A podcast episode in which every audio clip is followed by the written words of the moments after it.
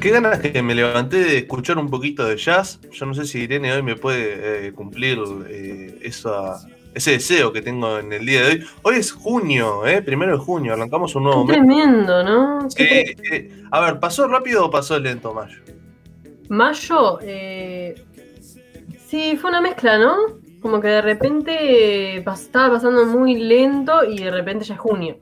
o sea, ah, me pasó que de la mitad para adelante no existió. Ahí está, me, pareció algo muy parecido. Eh, el otro día con Ira Rubnitz estábamos conversando a la noche eh, sobre. Em, ¿cómo, era bien, Era bien el tema de, los tiempos, a ver cómo nosotros los catalogábamos, ¿no? Y cada uno tiene su tiempo, ¿no? Sí. O sea, cada uno tiene una visión del tiempo. Ahí va, en el sentido de que, por ejemplo, sabemos que hay 24 horas. Pero para algunas personas 24 horas puede ser una especie de eternidad y para otras personas puede ser, uy, se me pasó el día volando. ¿No? Y bueno, pero se ve esa percepción y aparte depende qué hagas en el día. Exactamente. En qué andes mentalmente. Capaz que estás medio depre y te pasa muy lento. Capaz que estás.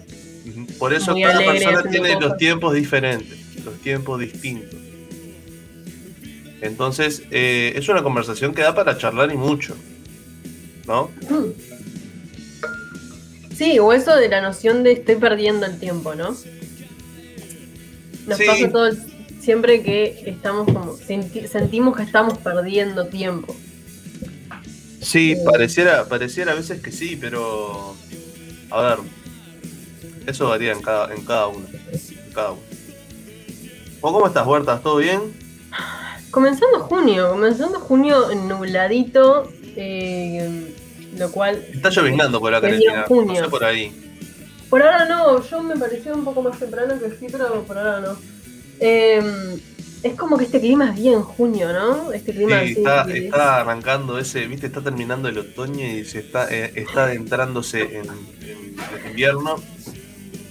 Lo que me pone muy contenta, eh, capaz que hay gente que tiene discrepancias, que para mí eh, los atardeceres de, este, de esta época del año son mucho mejores que los de verano. Visualmente. Em, Por más que sean más temprano, ¿no? Pero toda la gente que ayer subió foto eh, a la historia de Instagram o a Instagram va a tener que coincidir. Ah. Porque si no, no hubiera subido tanta foto.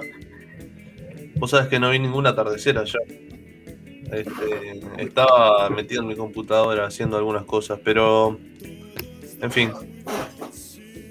en fin, empieza junio y empieza otra mañana en la isla desierta.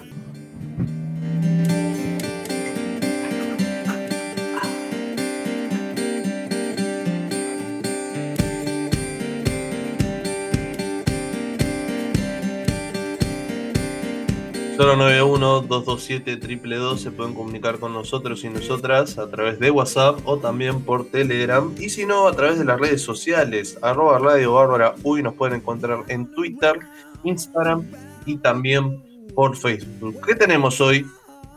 Hoy vamos a seguir con la, con la línea más internacional. son, tuvimos dos, dos rachas internacionales esta semana. Empezamos, empezamos así, no sé por qué.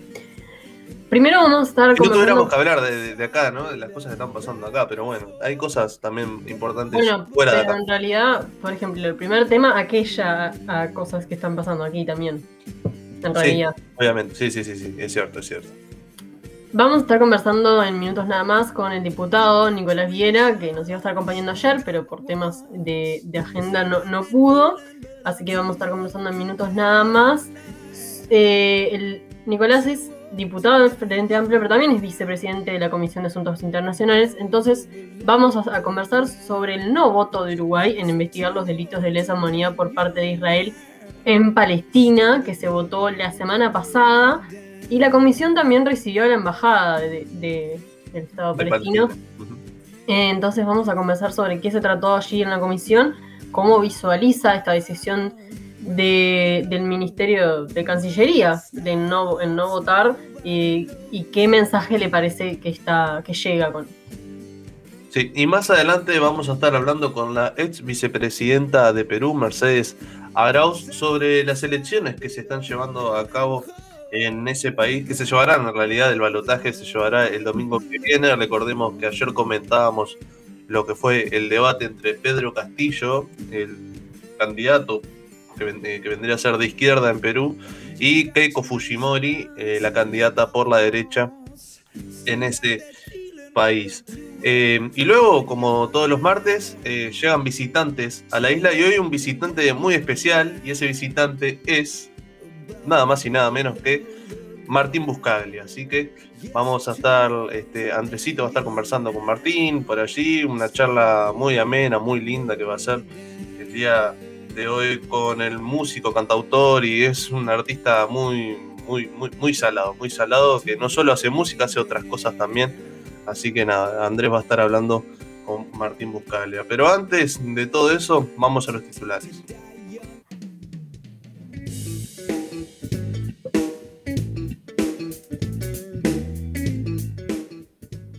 Mañana miércoles el presidente de la República, Luis Lacalle Pou, recibirá la comisión de seguimiento de la pandemia.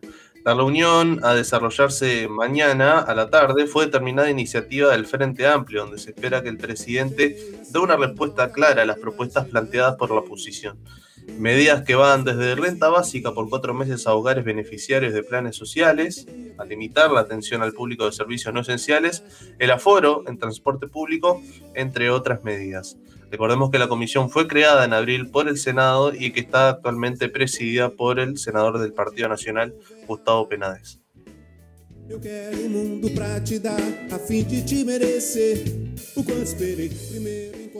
El Grupo Asesor Científico Honorario presentó una propuesta de publicación de datos abiertos sobre la pandemia de COVID-19 se plantea crear un repositorio de datos de acceso público para que cualquier persona pueda acceder, crear nuevos servicios o realizar investigaciones.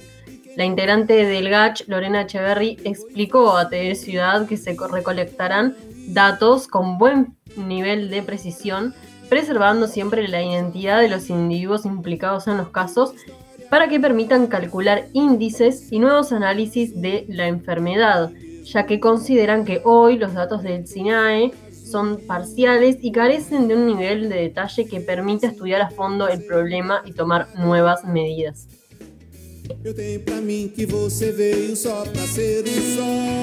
Antel habilitará el acceso gratis a contenidos CREA. El presidente de la Telefónica Estatal, Gabriel Gurméndez, anunció ayer que a partir de este primero de junio el acceso a los contenidos educativos de la plataforma educativa del Plan Ceibal CREA será gratuito para los clientes Esta medida estará disponible para contratos y prepagos fijos y móviles. Los fijos inalámbricos serán bonificados además con 50 GB. Algo de lo que decía Gurméndez, que este es un hito sumamente relevante para la educación pública y para Antel, demostrativo del compromiso que tenemos como empresa pública, ya que la plataforma es hoy el principal medio de comunicación y acceso a materiales utilizado por la comunidad educativa. Esto era lo que decía el presidente de Antel, Gabriel Gurméndez.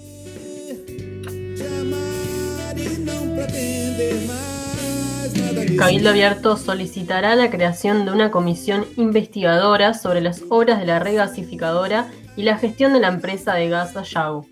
Según anunció este lunes el diputado cabildante Sebastián Cal, consideran necesario implementar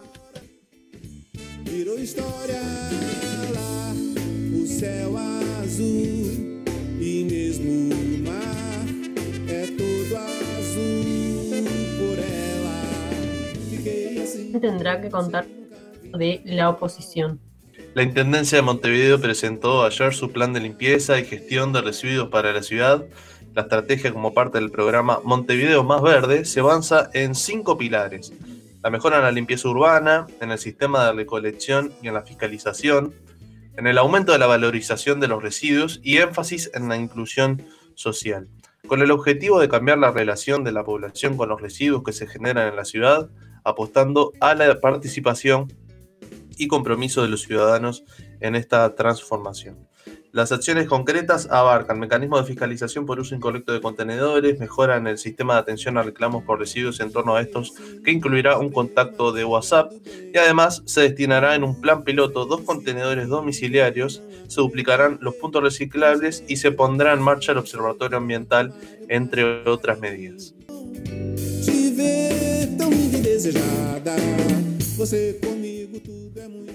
En el plano internacional, el Partido de los Trabajadores pedirá al Tribunal Supremo que prohíba la celebración de la Copa América de Fútbol en Brasil, según anunció este lunes el diputado federal, Alexandre Padilla.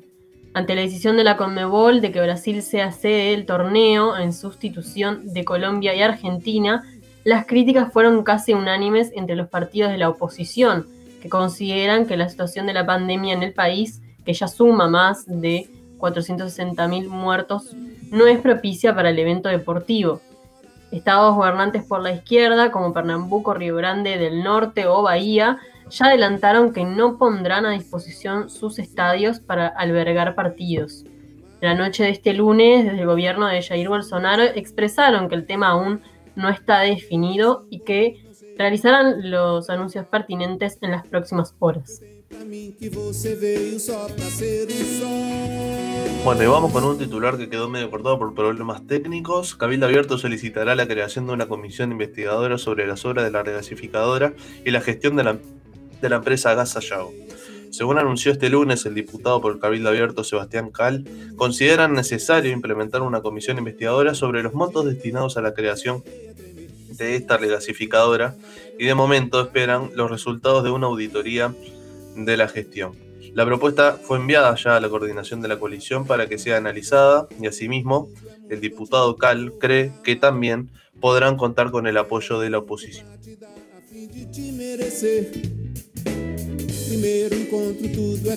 Tres minutos faltan para las diez y media. Nosotros vamos a una brevísima pausa y enseguida volvemos con más La Isla Desierta. Sueño que no se cuenta.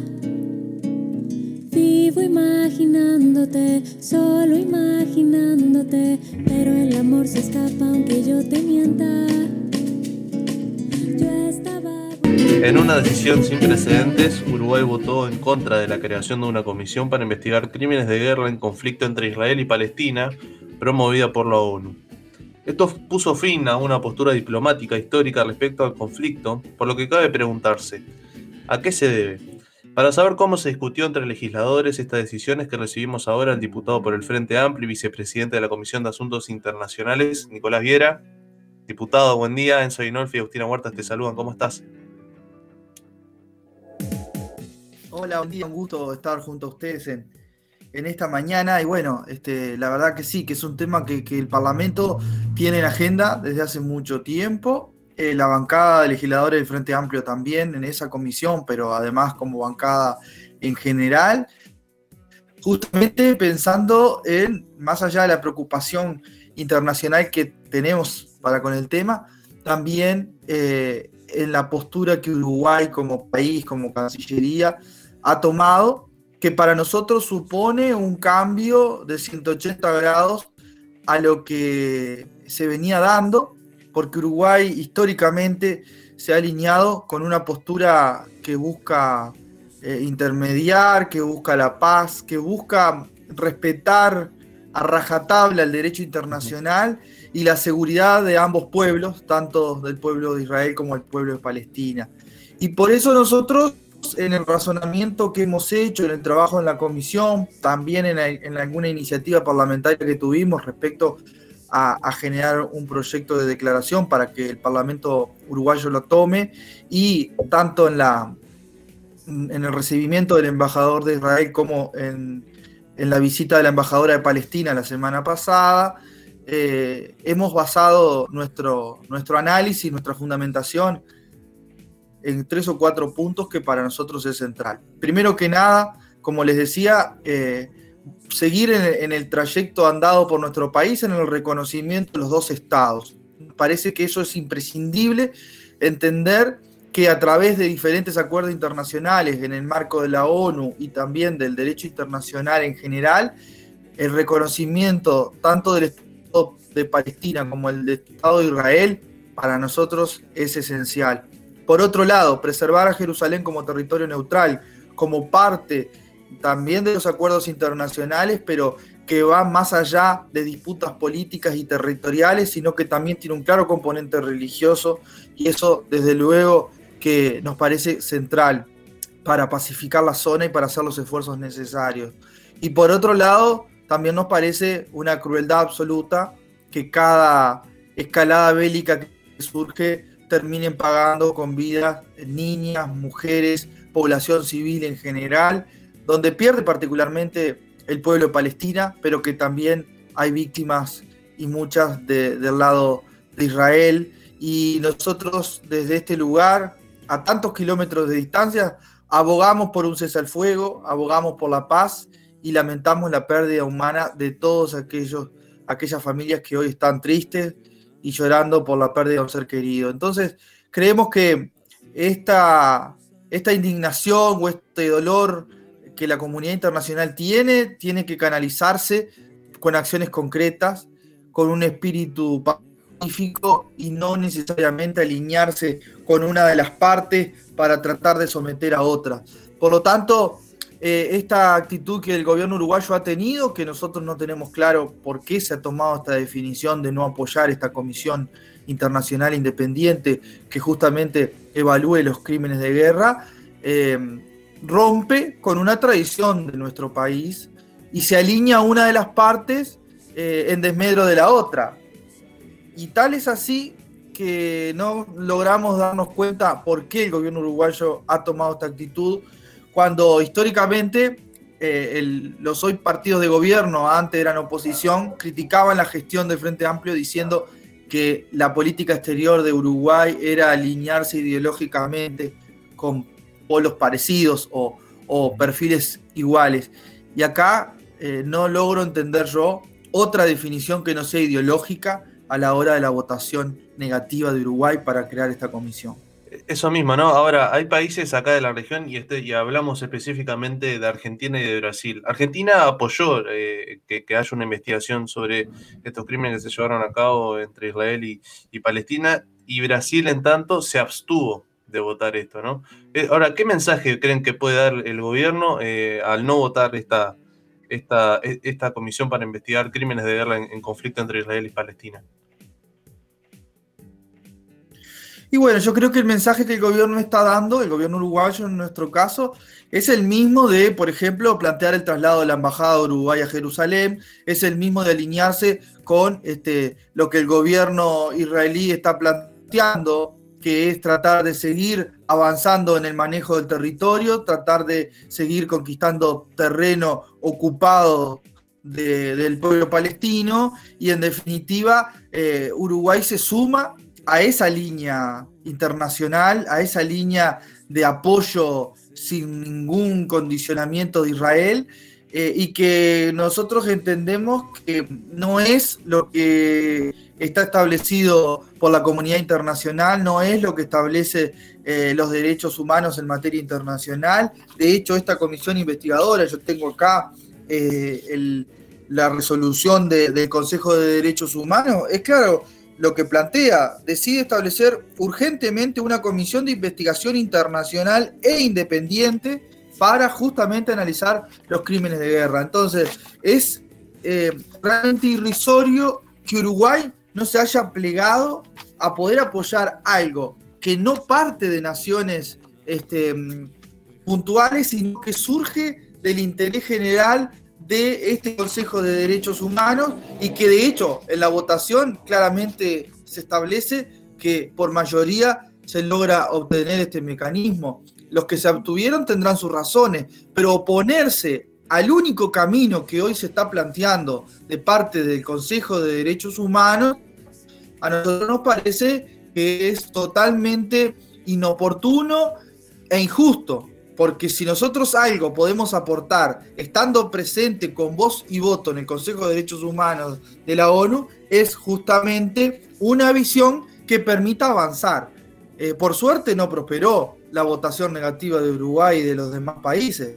Hoy se va a instalar esta comisión este, estos días y va a ponerse a trabajar. Eh, y desde luego que para nosotros es algo este, sumamente importante que así se haya hecho, porque, eh, reitero, se avanza, de hecho se lo consulté a la embajadora de Palestina, le dije, bueno, ¿qué cree Palestina respecto a, la mediación internacional que ha existido para pacificar la zona y particularmente para este cese al fuego? Bueno, ella lo que me dijo fue muy claro que está muy conforme en que se haya dado un cese al fuego, en que haya existido naciones amigas de ambos países que hayan mediado para lograr este cese al fuego. No obstante eso, eh, hace muchos años que, que Israel está ocupando territorio palestino y está generando las situaciones bélicas que, que, se generan, porque también es cierto, hoy Israel plantea que el conflicto es entre Israel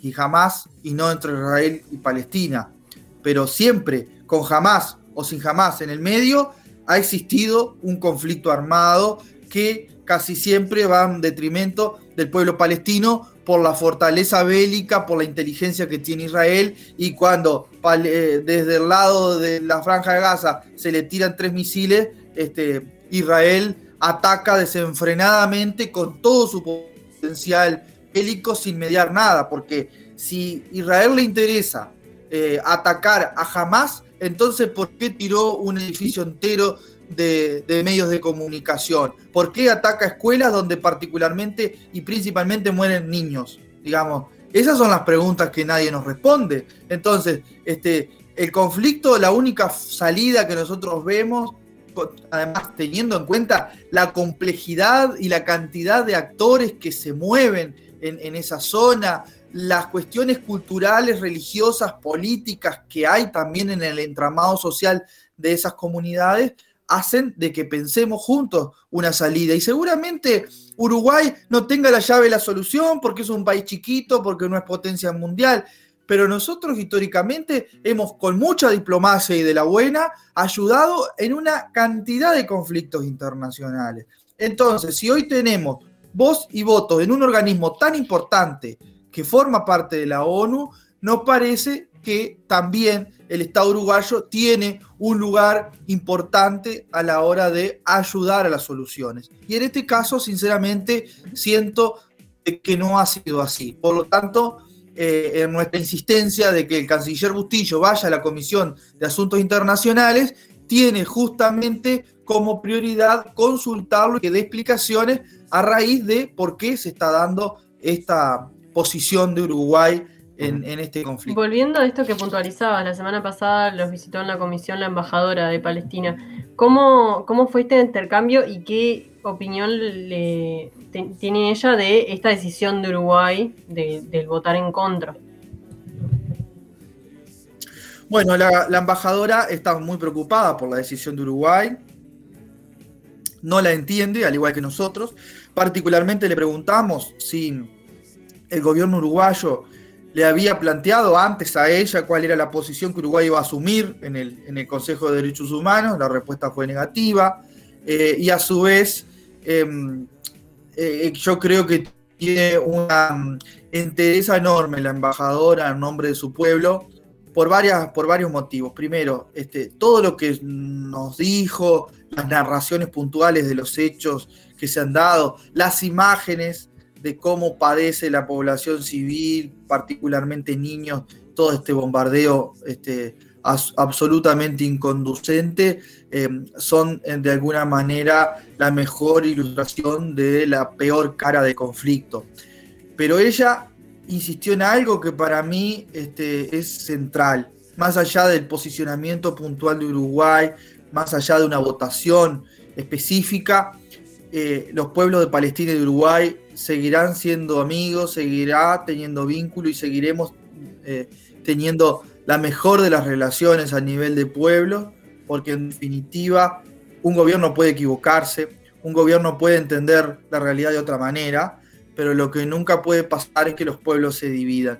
Y en ese sentido, eh, y ese mensaje que yo interpreté de, de lo que la embajadora nos trasladó, creo que también tiene un alto componente de paz y de, de entender que la realidad es mucho más compleja a lo que la diplomacia de cuello blanco puede llegar a, generar. ¿Que es necesaria? Sin duda que es necesaria, pero también hay que entender eh, de cerca cómo se van dando algunos procesos para, bueno, de alguna forma este, ver cómo podemos ir ayudando a, de alguna forma, canalizar algunos problemas. Su colega eh, Daniel Cayeni sostuvo que esto no se lo adjudicaba a mismo Cancillería, sino al presidente de la República. ¿Qué opinan bien desde la orgánica del FA? ¿Creen que se debe a una posición meramente del presidente? Bueno, el presidente siempre ha mantenido una misma línea y ha sido él quien ha conducido eh, la política exterior de Uruguay, particularmente en relación a este conflicto y a las relaciones bilaterales con Israel.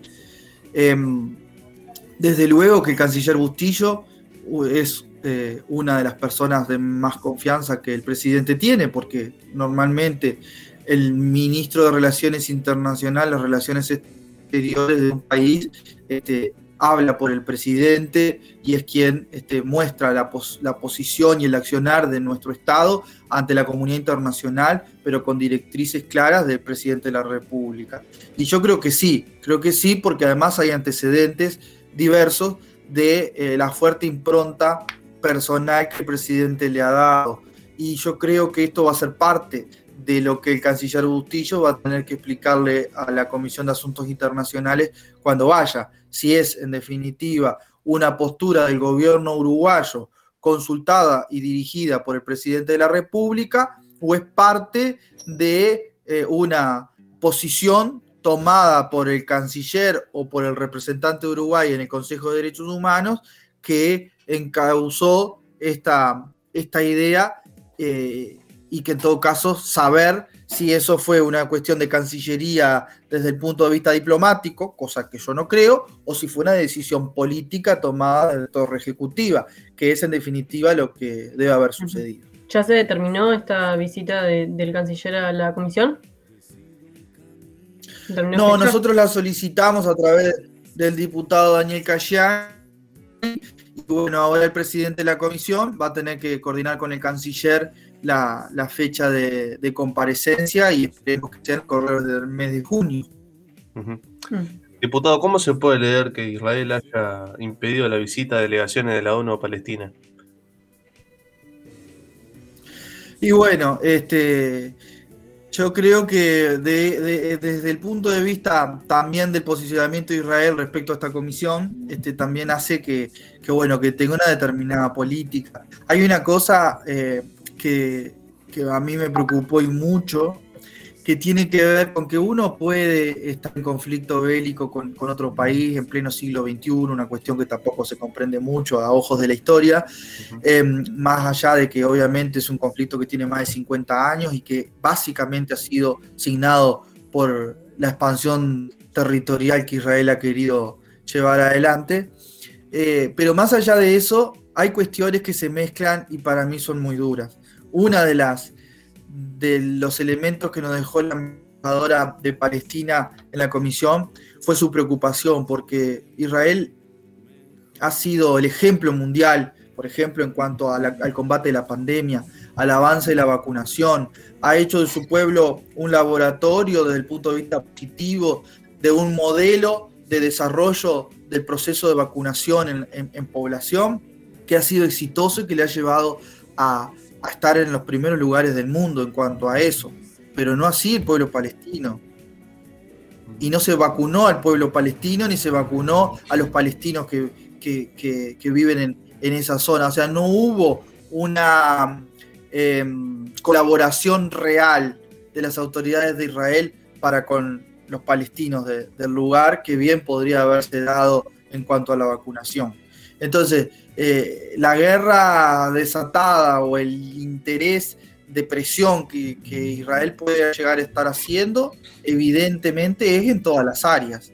Entonces, a mí no me extraña nada de que haya tomado esa actitud ante la, delegación de la ONU, porque la toman cotidianamente eh, en otros aspectos. Y eso para mí eh, no está bueno, me parece que es violatorio sin duda del derecho internacional eh, desde el punto de vista que existen acuerdos sobre cómo tiene que comportarse un, un, poder, digamos, un gobierno que está ocupando otro territorio.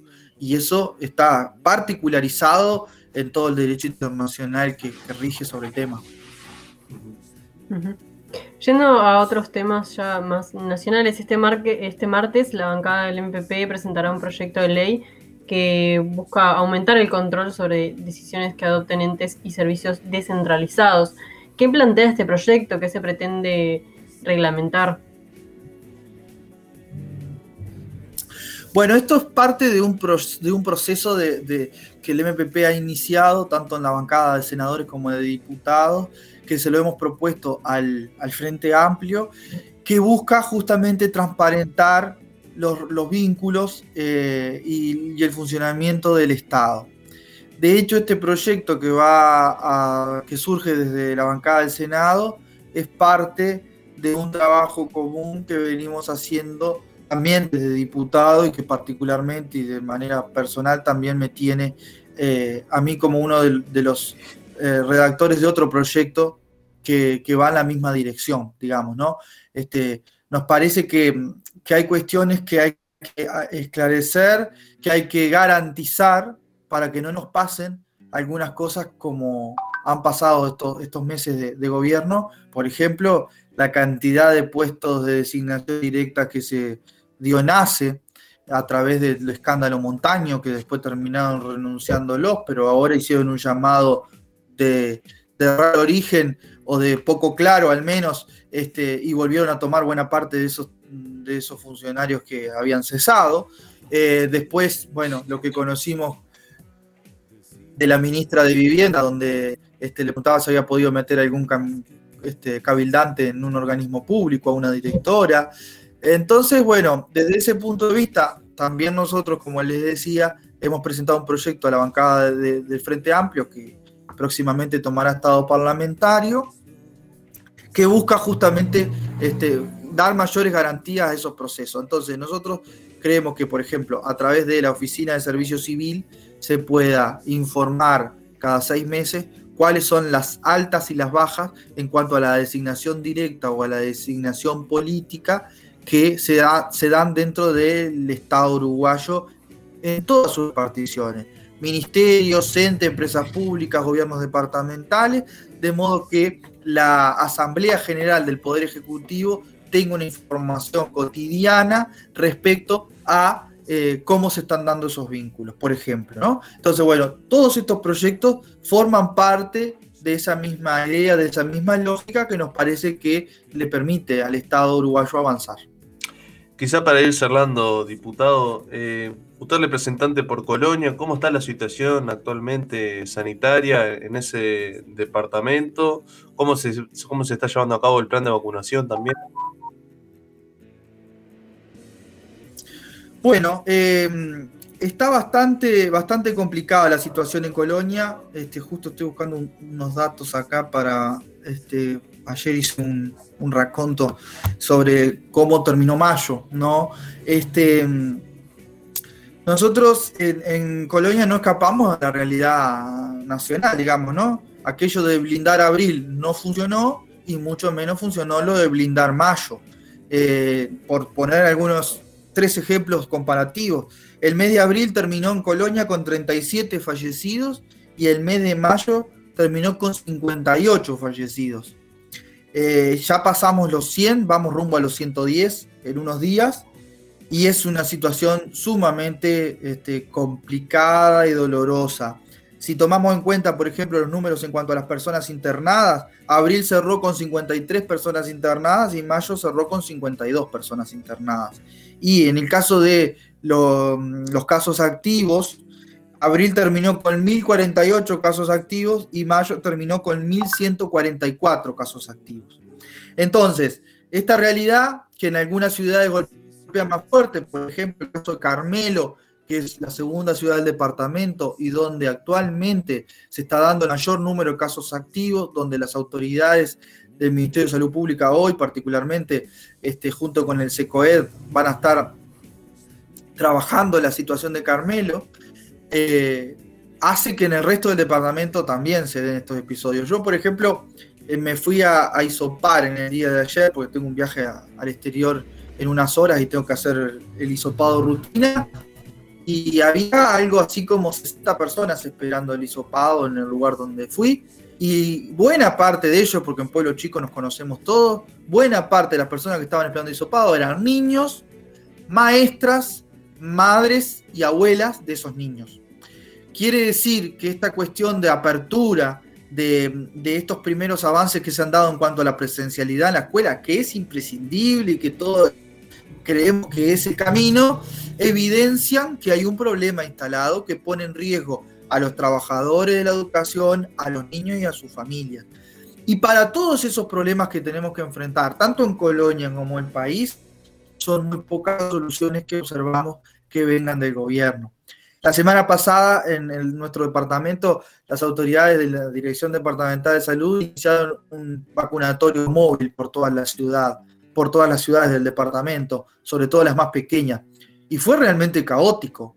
Eh, llegaban a un lugar con muy pocas dosis, de repente iban a, una comunidad con 100 dosis y había 500 personas esperando ser este, inoculadas, porque además se avisó que era con Pfizer. Entonces, como también el gobierno eh, generó esa lógica de que la Pfizer es buena y la Sinovac es más o menos, también genera esas cuestiones en la, en la población, sumado que había una cantidad de gente que no se había podido agendar ni tener hora ni día para vacunarse. Entonces, todos esos problemas que hacen a la marcha de la vacunación, que hace a que no existe un, eh, una política real sobre el territorio para tratar de encauzar sobre todo aquellos lugares donde estamos peor en cuanto a contagio, hacen que tengamos estas dificultades.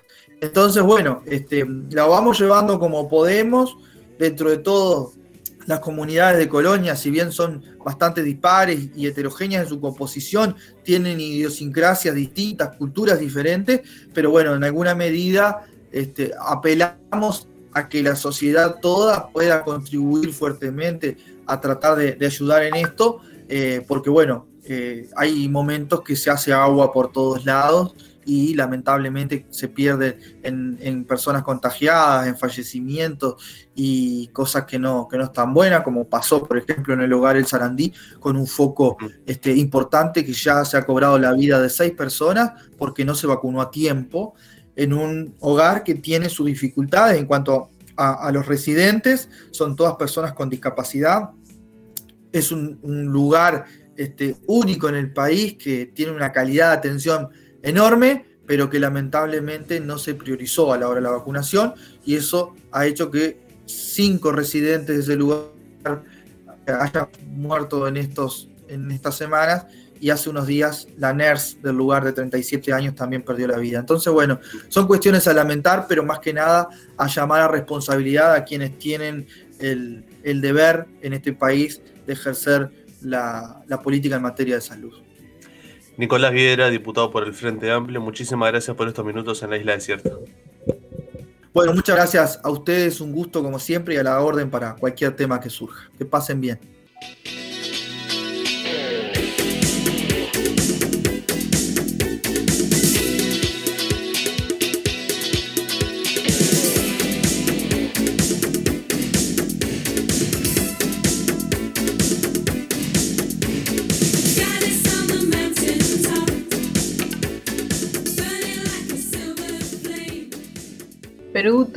Una primera vuelta con mucha incertidumbre, con muchos candidatos y sin partidos políticos que representen de forma clara la voluntad popular, luego de sucesivos escándalos por corrupción.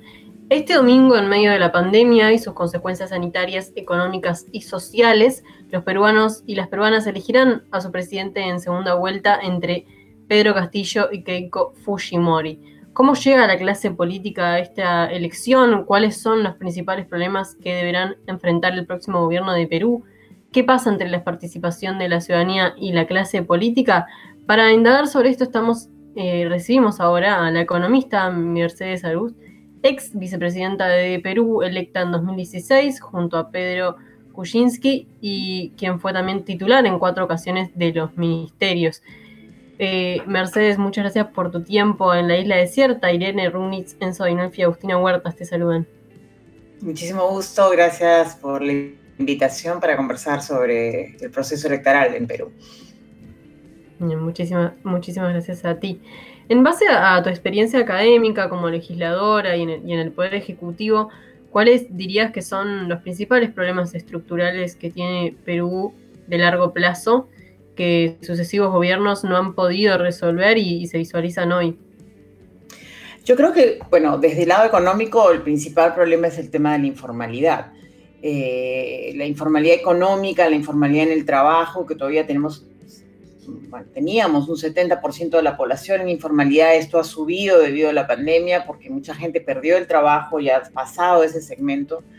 A pesar de haber sido un país que había reducido pobreza de una manera extraordinaria, 40 puntos de, de, pobreza se bajaron en los últimos 15 años, más o menos del 40 al, 60, al 20%, reducido un montón de problemas sociales, digamos, desnutrición crónica, muerte materno-infantil, eh, he mejorado algunas, varios indicadores sociales.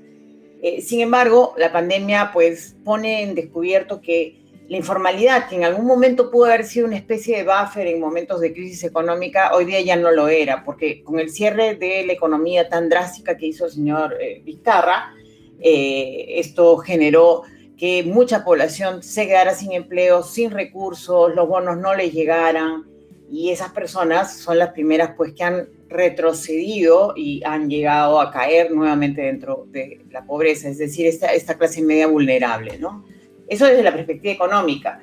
Y desde la perspectiva política, la debilidad de los partidos políticos, que se acentuó por escándalos de corrupción, algunos fabricados, algunos de reales, pero efectivamente un proceso donde no se ha hecho ninguna acusación formal a muchos de estos eh, eh, eh, investigados, con lo que te genera pues que se ha debilitado mucho la clase política, un discurso muy perverso el que tuvo el señor Vizcarra, que fue el supuesto sucesor de eh, el, señor eh, Pero Pablo Kuczynski, porque él tocaba constitucionalmente, pero eh, que fomentó a través de la tradición la caída de, de, y em, el tema, este discurso que también lo fomentó el Fujimorismo, valga la, la verdad decirlo, o sea, y entraron en este choque político que debilitó cualquier posibilidad de las clases políticas tradicionales, ¿no?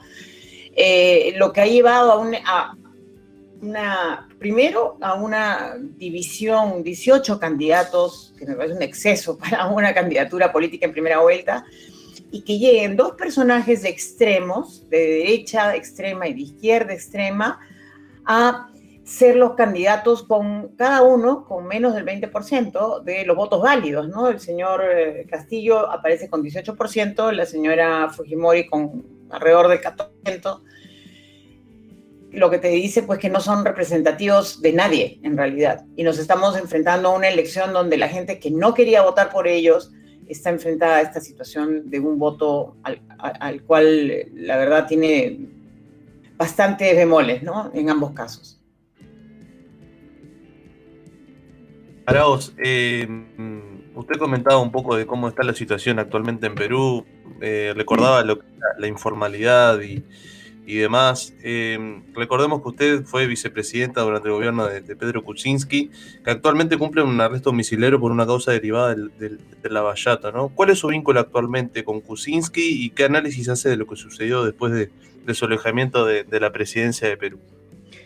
Bueno, yo sigo manteniendo una relación amical con el señor Kuczynski, eh, lo visito con cierta frecuencia. El señor Kuczynski está con un arresto domiciliario sin ninguna acusación, solamente es un arresto preliminar de casi dos años, cosa que me parece ya una cosa abusiva y con muchos actos abusivos en contra suyo. Yo creo que tiene que ver mucho con la política, o sea, más la politización del espacio judicial, ¿no?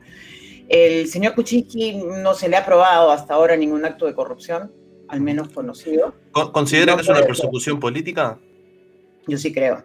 Y ha habido persecución política contra muchos eh, personajes políticos que no se les ha hecho ninguna acusación formal. Ese es el problema. O sea, van pasando cuatro años y no hay acusaciones formales.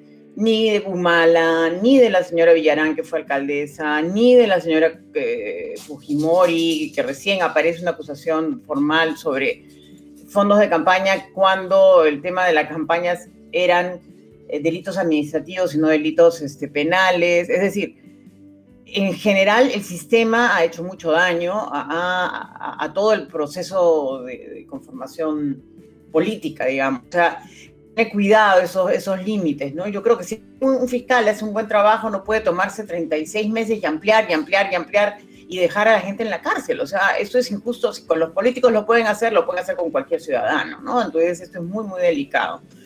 En el caso en general, yo creo que sí hubo, y vuelvo a decirlo, la culpa es también de los propios políticos.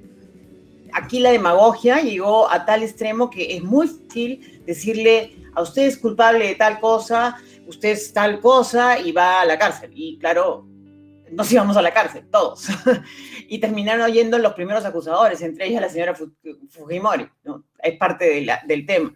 Entonces, es muy mala la demagogia utilizando eh, este tipo de acusaciones en vez de ir al enfrentamiento de ideas, que creo que es donde debemos confrontar, no acusar con falsedades al otro de corrupto. Porque fíjense ustedes, nos olvida, el que, el que gana eh, popularidad por hacer este tipo de enfrentamiento con más fuerza, que fue el señor Vizcarra, resultó ser uno de los mayores corruptos. Tenía casos ciertos en su región y no sabemos qué más cosas habrá hecho durante su gobierno, eh, que definitivamente han llevado a que tengamos hoy, que se han sincerado las cifras, las cifras más altas de muertos por millón de personas.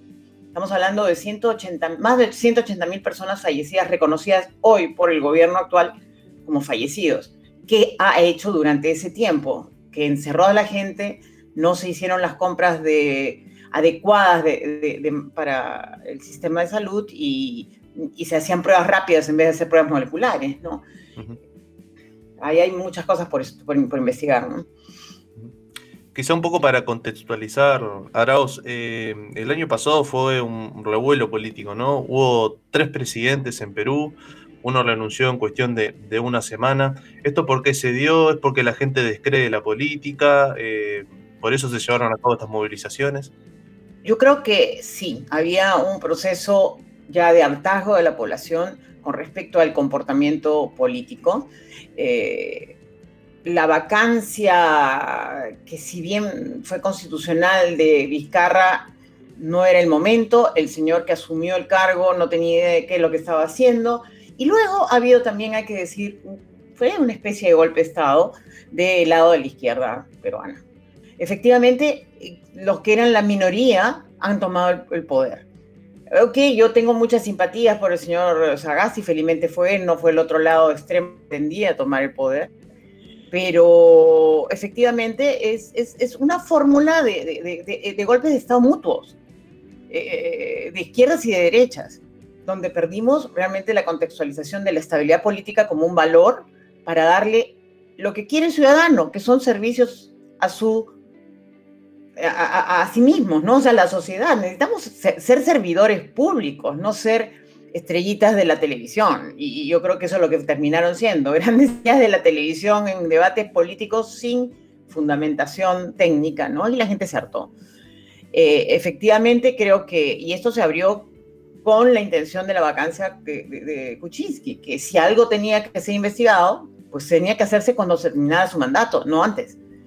Y ahí empieza la historia, pues, ¿no? Entonces, no, le quito ninguna culpa y responsabilidad a la señora Keiko Fujimori de lo que pasó, porque su bancada fue la que inició este proceso.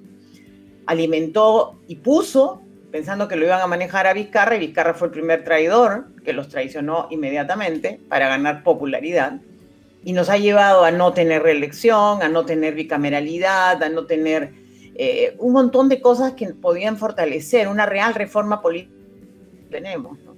Nos ha llevado al, extremismo, ¿no? En este, en este escenario, entonces, ¿entre qué modelos entendés que se, que se debaten eh, Perú este domingo? Bueno, estamos debatiéndonos efectivamente, y con mucho dolor lo digo, entre una mirada muy hacia el comunismo del siglo XXI, bueno, socialismo del siglo XXI, para como lo llaman eufemísticamente, eh, el modelo más parecido a, lo que es digamos, una Venezuela, una Nicaragua, Bolivia, ¿no? Eh, donde dominan las miradas de, no de centro izquierda, sino las miradas más radicales de la izquierda y más cercanas en el caso de Perú al terrorismo de Sendero Luminoso. Eh, y por el otro lado, a un conservadurismo de derecha bastante extremo, que espero que hoy día está actuando y diciendo que está arrepentido de lo que hizo, habrá que hacer un acto de fe en este momento, pero que son más, digamos, cercanos a lo que es el mandato constitucional, ¿no? El respeto a las instituciones, eh, a, las reglas de juego democráticas y al, a no, al, no buscar el, autoritarismo. Ahora, eso es otra vez un voto de fe. Yo al menos voy a ir por ese lado, básicamente por un voto de fe antes que por confianza plena, porque sus actos previos han sido muy malos. ¿Usted entonces votará por Keiko Fujimori? Sí, a pesar de mi propia rechazo a la actitud que tuvieron durante estos últimos años, eh, creo que es mejor ir por ese lado. Creo que los ciudadanos tenemos que estar más vigilantes en este caso. No va a ser fácil, pero creo que el Perú no puede irse por el lado del comunismo porque efectivamente eso sí sería destruir lo logrado durante los últimos 30 años, sobre todo los últimos 20 años en que recuperamos la democracia. ¿no? Eh, esto es básicamente lo que le hizo tomar esta decisión, la postura que tiene Pedro Castillo.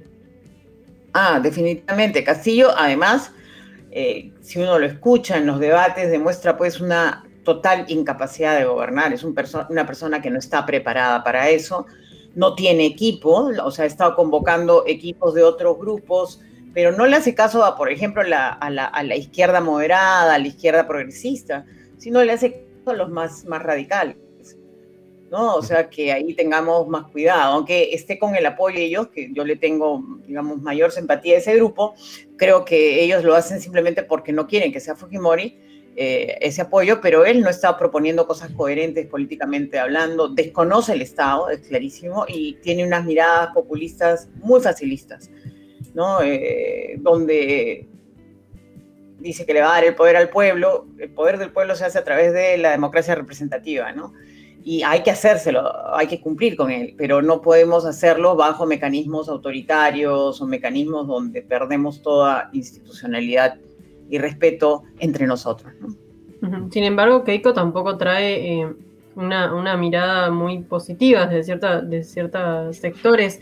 ¿Qué cosas considerás que mantiene del Fujimorismo de base eh, Keiko en, en esta elección? ¿Qué cosas crees que va a dejar de lado para poder lograr acuerdos?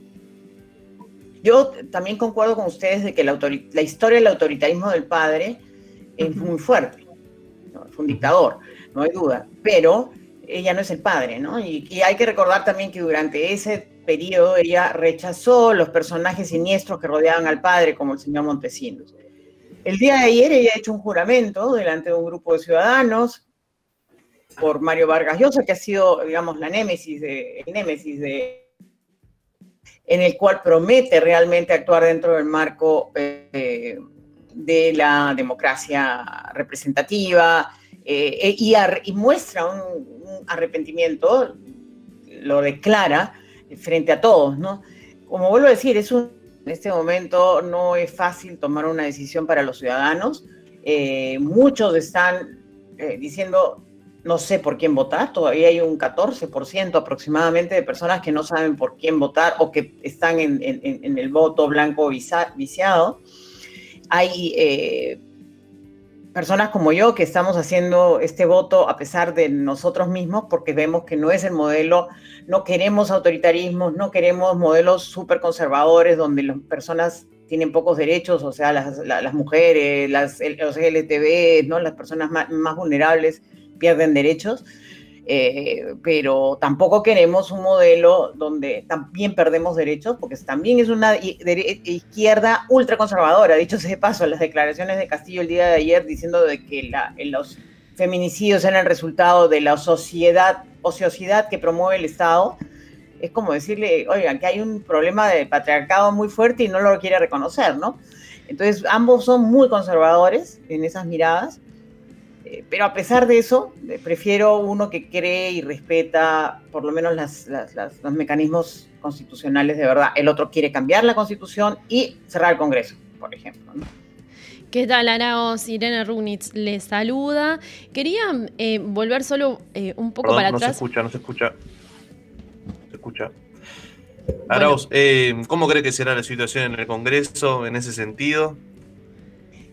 Bueno, el Congreso también está bastante fragmentado. Eh, eh, esperemos que haya algunas alianzas. De hecho, las alianzas de, más claras que tiene el señor Castillo son que son como 37 personas y tres o cuatro personas que están en el grupo que conforma eh, Juntos por el Perú, que son de la izquierda. Eso hay, mm, por lo menos, ah, digamos, necesita 44 votos para que no lo vaquen si hubiera una intención de vacancia, ¿no? Ojalá no haya eso tampoco si él fuera presidente. Y hay un grupo mayoritario que está en el, el centro a la derecha y hay derechas bastante conservadoras, ¿no? Tampoco Keiko tiene, las tiene todas gratis y fáciles, o sea, no tiene mayoría, tiene una minoría relativa, digamos, la segunda minoría, mayoría, digamos, dentro del, Congreso, y va a tener que buscar alianzas. Eh, yo creo que ese esfuerzo eh, hubiera sido más interesante que suceda antes de las elecciones para evitar llegar a este drama, eh, pero ya que estamos así, esas alianzas implicarán buscar la gobernar con ellos, incluso el compartir los partidos que consideren que puedan ser posible hacer políticas públicas similares, ¿no? Bien, vuelvo a probar a ver si ahora sí me escuchan. A ver si ahora sí. ¿Me escuchan? Hay problemas con el audio acá en el Meet. Este, si bien se escucha al aire, eh, la ex vicepresidenta de Perú no, lo, no la puede escuchar. Em, ¿Qué perspectivas hay? ¿Qué, dejó en realidad este domingo el, debate entre Fujimori y, Castillo? ¿Las perspectivas para el próximo domingo cuáles son? Ok, bueno, los analistas dicen que había un empate, digamos. Y puede explicarse ese empate por estas dos razones. Por el lado de propuestas, quizás la señora Fujimori ha mostrado muchas más propuestas, más coherencia en sus propuestas, si bien una mirada bastante populista, no, no hay duda, porque tiene que atraer al votante de, los segmentos C y D, ¿no? Ya ha capturado a los votantes del A, B y C, pero no ha logrado hacerlo aún con los, los segmentos más populares, por eso eso, apuesta por, propuestas populistas. En el otro lado no había ideas, ese era el otro problema. Sin embargo, sí vale la pena decir, a pesar de la falta de ideas y de solo decir algunas frases cliché, el señor eh, Castillo tiene esa habilidad de conectar muy bien con la población. Es una persona de origen humilde habla de manera muy sencilla y con estas frases muy eh, populistas, técnicas, muy al corazón. En cambio, Keiko es muy fría, no, no conecta, es como una buena alumna que estudia muy bien su tarea, pero no es una persona que comunica con, con, el corazón abierto, digamos, ¿no? Eh, y en la política eso importa, eso es relevante. Entonces, por eso digo que ha habido como un empate, un empate porque en el lado técnico ella estuvo mejor, en el lado político, él tuvo algunas ventajas, a pesar de no decir nada en absoluto. Dijo muchas eh, frases sueltas, pero sin contenido, pero con continentes este, populistas y que llegaban al corazón. A ver si Irene ahora puede... Mm, no. nos puede escuchar por, por la videollamada del, una pena, una pena. Eh, cambiando un poco ahora a la situación sanitaria que hablábamos recién de que se publicaron los nuevos datos, eh, lo que mostró un claro aumento en, los fallecimientos. Em, ¿cómo, ¿Cómo veis la situación sanitaria actual del Perú? ¿Cómo evaluás estas, las medidas llevadas adelante? ¿Hubo inconvenientes con la divulgación de estos datos también? Sí, definitivamente el hecho de que podamos recién, después de más de un año, saber que eh, en realidad la cifra que el Ministerio de Salud nos estaba dando, que era de alrededor de 70 mil personas, no era la cifra de personas fallecidas. Hemos llegado a ser más de 180 mil personas fallecidas. Es decir, yo tengo familiares cercanos que han fallecido. ¿Por qué? Porque es cierto que el sistema sanitario tenía problemas desde antes, ¿no?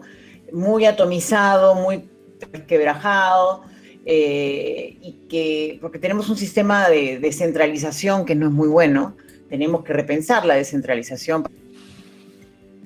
Em, pero tampoco se hizo nada durante el gobierno de Vizcarra. Nosotros, lo digo porque yo estaba primera ministra, estábamos en un proceso de hacer una reforma en ese sentido de mejora del tema de la salud pública, pero bueno, eh, el presidente Kuczynski al final renunció dada la crisis política, y el presidente Vizcarra simplemente no hizo nada. Luego, cuando asume el reto de la, de la pandemia, yo entiendo que hizo bien al inicio del cierre, no tan radical, yo hubiera hecho un cierre menos radical, sobre todo en industrias donde no había riesgos, como la minería, por ejemplo, donde los riesgos eran casi nulos porque es pura eh, maquinaria y muy poco personal involucrado. Eh, pero el cierre fue muy prolongado y además, eh, digamos, la ayuda económica no llegó a tiempo, con muchos errores y no se adecuada en materia de salud pública de ese momento. Eh, nos obligaron a ir por la ruta de, nadie entiende por qué, de pruebas rápidas que no te dan diagnósticos, no son pruebas diagnósticos. Y se les dijo en ese momento, los médicos, los científicos decían, no vayan por esa ruta. El ministro de Salud de ese momento dijo que era perfecto, que era un sustituto de las pruebas moleculares, lo que era una falsedad. Lo que llevó a que hubiera más muertos por eso. Entonces hemos tenido, y además la informalidad, la informalidad que lleva a la gente a la calle, veíamos que no se controlaban los espacios públicos donde más contagios habían, el tema de los paraderos, los mercados, no hubo un accionar adecuado, una planificación, se descuidó la compra de oxígeno y las ofertas del sector privado fueron rechazadas, es decir, errores por doquier, ¿no? El nuevo gobierno, el gobierno de Sagasti, eh, recuperó la viada y decidió realmente la compra de las vacunas, porque el señor eh, anterior, el presidente Vizcarra, no hizo compra de vacunas. La compra de vacunas ha empezado con Sagasti. Gracias a Dios, hay, se pretende tener más de 5 millones de personas vacunadas para fines de, julio, digamos. Esperemos que eso suceda. Ha habido ya una vacunación importante de las personas adultas mayores de 70 años a la fecha, pero creo que deberíamos expandir la vacunación con mayor rapidez para controlar la pandemia. Eh, ya hemos pasado la segunda ola, yo creo que esta segunda ola todavía estamos altos, pero diría cada vez bajando más. Eh, pero efectivamente, yo creo que el que asuma el gobierno tiene que tomar las riendas de una vacunación rápida, de la compra de oxígeno, de plantas de oxígeno, de trabajar y ampliar la colaboración público-privada para evitar que eh, caigamos más personas en, en, esta enfermedad tan dramática, ¿no? Pero eh. sobre eso, voy. Sobre, sobre eso, em, a quienes se enfrentan ahora para determinar quién va a tomar las riendas del gobierno, por un lado tenemos propuestas como más claras económicas, de situación, para contrarrestar la situación sanitaria también en el discurso de Castillo, con necesidades más claras. Eh, y después del otro lado tenemos como un discurso más anticomunismo. ¿Cómo, cómo se maneja entonces en este panorama electoral las necesidades que del pueblo peruano hoy? A ver, no, en el discurso de manejo médico no creo que sea el, modelo de Castillo el más adecuado. Dicho de paso, no existe ese modelo. No dice cómo va a atender el tema sanitario bien. En cambio, habla más bien de que quiere conseguir la vacuna rusa, cubana, o sea, bueno, pero eso no es el propósito. Ya tenemos vacuna. El tema es cómo aceleramos el proceso de vacunación y yo creo que en el caso de la señora Fujimori sí plantea un proceso de vacunación masiva, usar las farmacias, usar las iglesias, eh, ir hasta en, los, espacios de trabajo, de trabajo a una masiva vacunación. Entonces yo creo que no estamos yendo en contra de un modelo, está copiando las buenas prácticas de otros países. O sea, en el caso de Castillo no está hablando de eso. Es cierto, el discurso anticomunista está muy fuerte porque la gente propiamente, no digo que sea solo ella, mucha gente por su propia cuenta, grupos sociales han estado eh, levantando la bandera anticomunista eh, con fuerza porque le tenemos miedo al autoritarismo comunista que está en la historia, ¿no? O sea, no, tenemos que contar historias de países lejanos, está en nuestra propia historia cuando hemos tenido gobiernos autoritarios de izquierda que han sido radicales, como el gobierno militar de los 70, el propio Alan García en su primer gobierno, sin ser un gobierno eh, no democrático, tuvo esos visos de mal uso de los recursos, de este populismo de izquierda que nos hizo quebrar y llevar a la y, y, llevó a los resultados de tener luego a, otro dictador, ¿no? Eh, el papá de la señora Fujimori. Entonces, este, no estoy de acuerdo, vuelvo a decir, con la señora Fujimori, pero en términos de planes de gobierno creo que tiene mejores... Eh, carteles, el, grupo de respuestas más concretas. Hay cosas más concretas que lo que plantea el señor Castillo, ¿no? Y que además definitivamente eh, creo que no tiene equipos, porque si vimos el debate técnico, los equipos que presentó eran paupérrimos, sin idea de cómo se maneja el Estado, o sea, a ese nivel. Creo que en la propuesta de la señora Fujimori le faltan las reformas de fondo, ¿no? De, en materia de desarrollo. ¿Cómo hacemos del Perú un país más productivo, menos informal, con mejor ordenamiento político y, y con una justicia que funcione de una manera más transparente y adecuada, ¿no? Bien. Pasaba por la isla desierta la economista, ex vicepresidenta de Perú, Mercedes Arús. Te agradecemos mucho por tu tiempo en la isla desierta. No, al contrario, un gusto inmenso de conversar con ustedes y una pena, Irene, que no pude escucharte. y esperemos que transcurran en paz eh, el domingo que viene las elecciones, eh, más allá de la polarización que, hay en la población entre también y entre, y entre estos dos candidatos, ¿no? que son Pedro Castillo y Keiko Fujimori. Gracias por tu tiempo. Gracias. Y los ciudadanos, tener ojo vigilante siempre. Gracias. A ti. Adiós.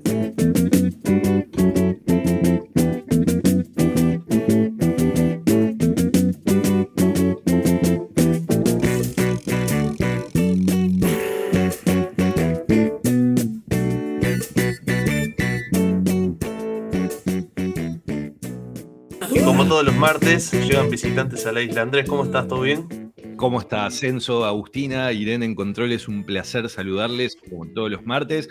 Acá eh, sobreviviendo al frío y, despertando ya hace un rato. ¿Cómo están ustedes? Todo bien. Bien. Placer eh, siempre. Sí, está, está medio complicado el día hoy, ¿no? Estaba llovinando recién. Por lo menos acá en el Pinar estaba lloviendo, llovinando, pero no sé si por ahí. Yo no estoy en el Pinar, tampoco en Montevideo. Por acá, eh, no, está soleado, precioso, frío, eh, la cercanía de la playa quizás. Pero, pero bueno, pero no quiero robarle más tiempo a la entrevista que se viene. Es un placer darle la bienvenida a, a, una persona que cuando yo era muy Benjamín, él también, y sin embargo él había sacado un disco y yo ya lo estaba escuchando. Bienvenido Martín Buscaglia a la isla desierta. Buenas, ¿cómo andan? Todo bien, Martín. Bueno, qué gusto que te hayas eh, tomado un ratito para conversar con nosotras. Este, bienvenido. Y vos sabés que de verdad ahora estaba repasando un poco tu, discografía. Yo me recuerdo con, jóvenes, 14, 15 años, aprendiendo a, a tocar la guitarra. Estoy teniendo un, ahí está, Irene eh, en controles me dice que estaba teniendo un eco y ahora desapareció. Eh, psicofonías de la, de la Radio Nacional. Este, cosas, cosas, que nos pasan también en la virtualidad, no pasa este, La vida es así. Ah.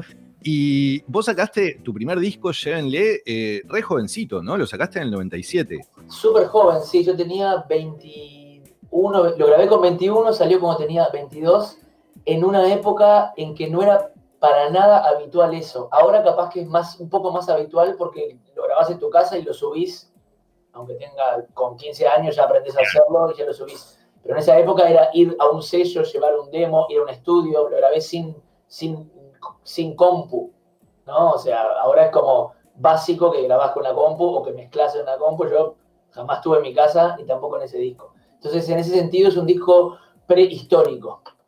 Tal cual. Ahora, vos eh, en el 97 eras un gurí, 20, 21 años, compusiste un disco, fuiste a un estudio, lo grabaste. ¿Tenías ya la certeza, la claridad de que la música era lo tuyo, de que tu vida se iba a encaminar para ese lado? Eh, me parece que sí, vos. Desde siempre, desde siempre, siempre que era niño escolar, eh, supe sin, sin ponerlo en palabras de que era por ahí. Si no era la música, yo escribía, estaba, estaba en ese mundo siempre. Y en la adolescencia, me acuerdo en el liceo, eh, notar la cosa gregaria que tiene la música. Y yo creo que eso fue lo que me indujo de las mil posibilidades que tiene el aspecto artístico y creativo. La música tiene algo de que muy portátil, muy instantáneo. Compongo una canción hoy y la puedo, como se podía tocar, la podía tocar esa misma noche, hoy la podría grabar y alguien podría escucharla y ya hacer la suya instantáneamente, todo el ida y vuelta y el aprendizaje que hay con otros músicos y con el público. Eso es algo que no todas las otras ramas del arte tienen, ¿viste? El escritor está más solo dos años en su casa y después deja un libro en una vidriera y no sabe pueden no saber nunca quién lo leyó y qué le pasó. Creo que cuando me empecé a dar cuenta de, de eso fue lo que, me, lo que me encaminó específicamente para la música en la adolescencia. ¿Y qué te pasa hoy cuando escuchás el Llévenle, por ejemplo, cuando te encontrás con ese Martín de 20, 21 años? ¿Lo reeditaste en 2011 por, por Sí, no me equivoco? Por Bizarro. Ahí va. Eh, mirá, ¿sabes? Lo pude disfrutar, por, me pasan varias cosas. Lo puedo escuchar desde un lado más crítico, productor, y, y encontrar eh, los eh, las cosas que ahora haría un poco diferentes, o las desafinaciones sobre todo, de cantar así, viste, emocionado, con muy pocas horas y, y con una con una- un respeto excesivo por la toma 1. La toma 1 es la que haces y decís, "Ta, esto quedó porque fue lo más sincero. Le sigo teniendo un gran respeto y lo sigo usando, pero en esa época era como, era un devoto absoluto. Entonces todo, pa, quedó así, ta, pero está medio, no importa, déjalo porque fue la sincera. Ahora veo que la sinceridad se puede llegar con la instantaneidad, pero también con el, con el laburo. Con- son, Claro. son dos caminos para llegar a un, mismo, a un mismo lugar. Lo veo por ese lado. De lo que me gusta es que veo que, que todo lo que soy y lo que fui a partir de ese disco ya estaba embrionario ahí. No es que, me, que hice una cosa y después me di cuenta que era por otro lado, sino que es- está en estado más tosco, más salvaje, pero tiene groove, tiene búsqueda con las palabras, tiene ritmos y timbres diversos, o sea, tiene improvisaciones, tiene conceptos, que se, tiene todo lo que sigo haciendo, pero todo en un estado más este, precario. Hay algo en ese disco que, que lo quiero seguir teniendo siempre. Que de, de los pocos objetivos que me pongo cuando hago un disco nuevo es eh, mantener algo de esa efervescencia eh, que, que- que- ya estaba en el, en el. Pasaron unos años, pasaron nueve discos en solitario, otro montón de proyectos. eh, apareció el Martín productor, aparte del Martín músico, laburaste con un montón de gente. Sos un tipo joven en, en- en edad cronológica, pero también lo que es la, la música nacional. Perteneces como a un cúmulo, a un grupo de músicos y músicas que uno identifica como la gente joven de la música, y sin embargo tenés una carrera recontra florida y con un montón de laburos diferentes y un montón de búsquedas. Tu último disco fue el año pasado, 2020, 2020 Basta de Música, y, y uno pensaría que tenés un futuro por delante tremendo, y, o sea, por, por- por cantidad de años por vivir, ¿no?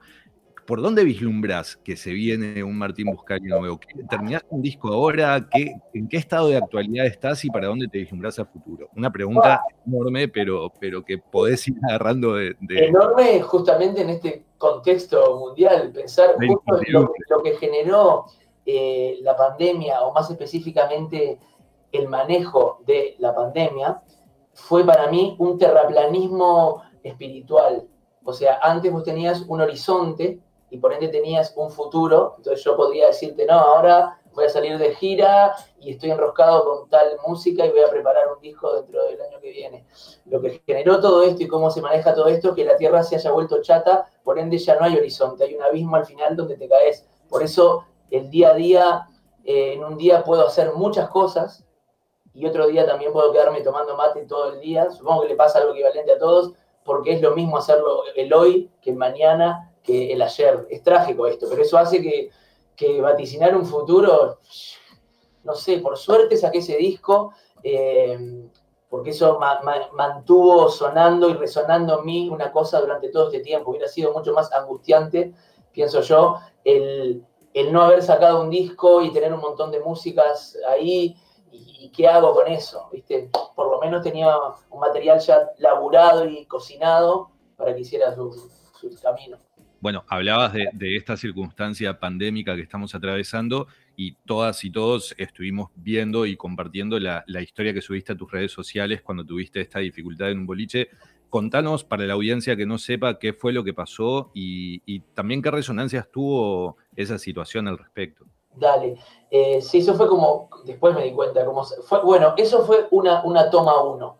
¿no? Para el que no lo sabe, la toma uno, cuando vos vas a grabar una voz, una guitarra, enchufás y tocas sin pensarla mucho, y después eso, eh, muchas veces pasa que eso contiene algo que vos si lo querés replicar para perfeccionarlo, para hacerlo más elegante, con más sentido, sin el pifie que hay en tal lugar, eso capaz que haciendo, intentando lograr esa perfección, marchitás una cosa que ya estaba en esa toma uno. Entonces vos tenés que, tenés que elegir. Creo que ese video que hice, eh, obviamente fue espontáneo, lo pensé un segundo, y, pero, pero tiene un amigo músico eh, me, me, escribía y me decía, tiene la legitimidad brutal desde, desde, la, toma 1. Puede ser.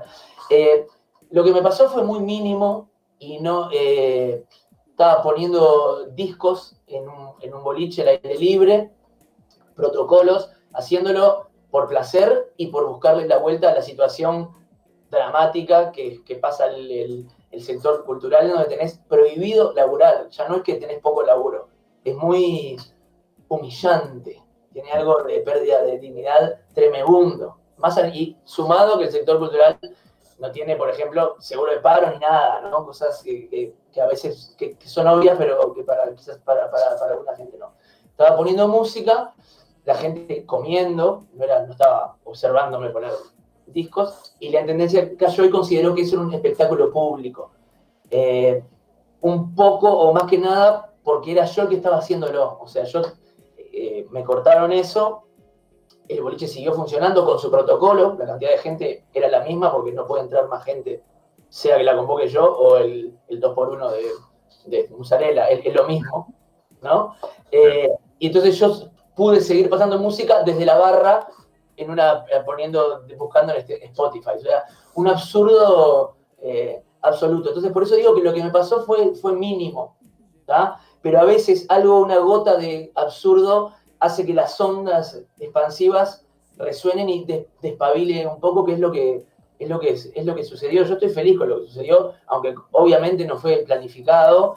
Eh, eh, tuve una devolución inmensa del lado musical, eh, el lado más odiador y hater, cualquier artista uruguayo está acostumbrado a eso y que, es, es una de las tantas condiciones que tenés que tener para poder eh, durar tiempo haciendo cosas es eh, saber qué cosas tienen que resbalarte y qué cosas no. Pero bueno, disparó un montón de reflexiones de gente muy diversa, desde, desde análisis semióticos de Fernando Andach a un editorial en El País, o sea, por decirte extremos, a Guilherme Alencar echándola para otro lado. Fascinante, divino, divino, que esa, justo a los días se hizo esa marcha, eh, de los músicos que estuvo fue muy emocionante. Así que eh, feliz con que la combustión espontánea esa haya, que esa gota del absurdo haya generado esas ondas expansivas. Está buenísimo que, que, destaques lo mínimo que fue tu situación en comparación a lo que están siendo otras circunstancias en el universo de la cultura en general, de la música en particular en este caso. En la, estuvimos cubriendo con la isla desierta la, la Marcha de Uruguay es música y estuvimos conversando con un montón de amigas y amigos, trabajadores y trabajadoras de la música que, que verdaderamente están pasando situaciones eh, específicamente angustiosas. Este, bueno, hace, hace tiempo venimos conversando también en estos espacios sobre las distintas respuestas del gobierno.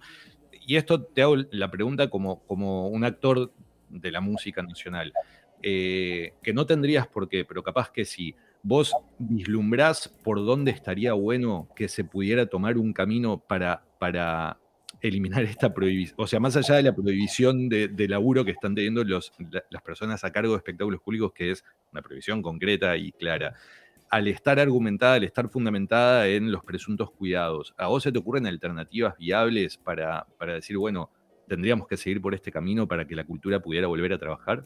Se me ocurren comentarios sobre la cultura específica y otros que ya son eh, no sé llamarlos polémicos, pero son más a tinte personal de cómo habría que vivir una situación como la que está viviendo el mundo, que eso seguro que casi cualquiera de nosotros tiene alguna visión borrosa, ¿no? Y está que dice, vamos a encerrarnos todos, y está que dice, vamos a salir todos. Con la cultura en general, me parece que es obvio que si hay protocolos para otras situaciones, como el bar ese donde yo estaba, intenté poner discos, como para entrar a un shopping, como para ir a una iglesia, no veo ningún motivo lógico por el cual no pueda haber protocolos para ir a un concierto donde está todo mucho más controlado. De hecho, con las entradas online ahora, hasta sabes el nombre y la cédula de cada persona que entra. Y un protocolo, por definición, es algo que vos armás para que si yo lo cumplo, funciona todo. Como se hizo cuando se pudo tocar. Se hizo con un protocolo que era, era tristísimo, igual, un 30% de las entradas. Y ahí se mueve la vanidad del, del arte, porque también todos agotábamos los shows ahí Claro. El 30%. Y te pega bien igual. Eso, eso es lo.